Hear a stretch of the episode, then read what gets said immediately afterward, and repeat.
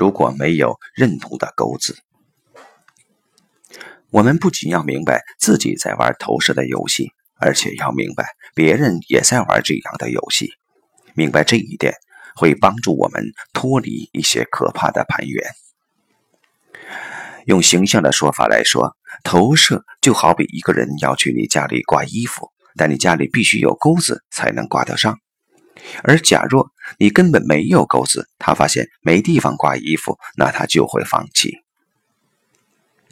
山岗庄八的历史小说《德川家康》中有一个传奇的和尚，他年轻的时候自称随风，游遍全日本，拜见了诸多大名。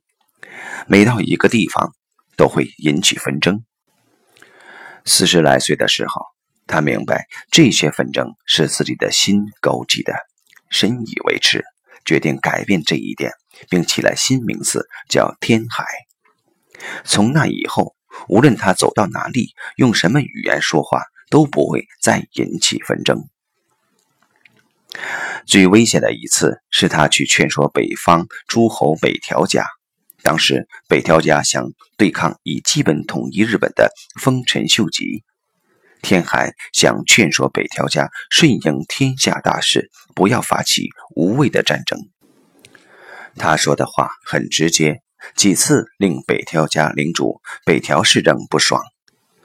如果换做别人，北条氏政早就喝令属下杀死对方。但北条氏政发现，他就是对天海起不了杀心。在我看来。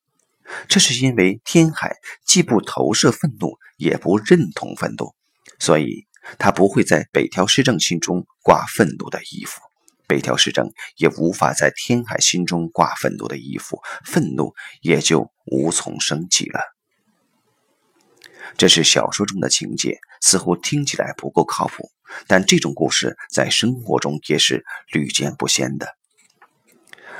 我的一个来访者小苏遇到一个疯狂的追求者，他先是迷恋他，等发现怎么做都无法得到他的垂青时，他向他发出了暴力威胁，甚至死亡威胁，这令小苏陷入了严重的恐慌中。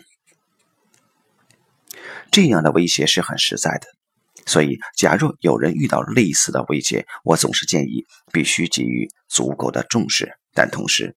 我也会讲前面给演讲过的那个道理。他们之所以这样对你，是因为可以这样对你。首先，小苏应当明白这个疯狂追求者的内在逻辑。他表现得很愤怒、很强大，但这其实是一种假象。他的这种愤怒是为了防御他得不到所爱的虚弱感才制造出来的。本来。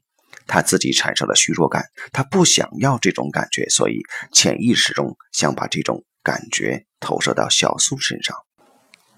假若小苏产生了恐惧，那就意味着他的这个投射成功了，因为每个人都想做有用的事情，所以这会促使他继续进行投射。相反，假若他不认同这种投射，那么他的投射也会自然停下来。需要强调的是，不认同投射绝不意味着还击。通常我们会认为，对付别人的愤怒与攻击的方式是给予更有力的还击。事实并不是这样的，因为还击其实是意味着他的投射还是发挥了作用。毕竟，我们通常是有了愤怒才会还击，而愤怒之所以会产生，也经常是有恐惧感在先。那么，该怎样做呢？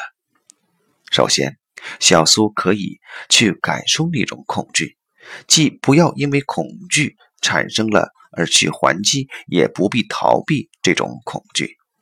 他可以很纯粹的去体会这种恐惧。通过这个办法，我们会发现，假如你只是很纯粹的去体会某种感受时，这种感受最终会被化掉。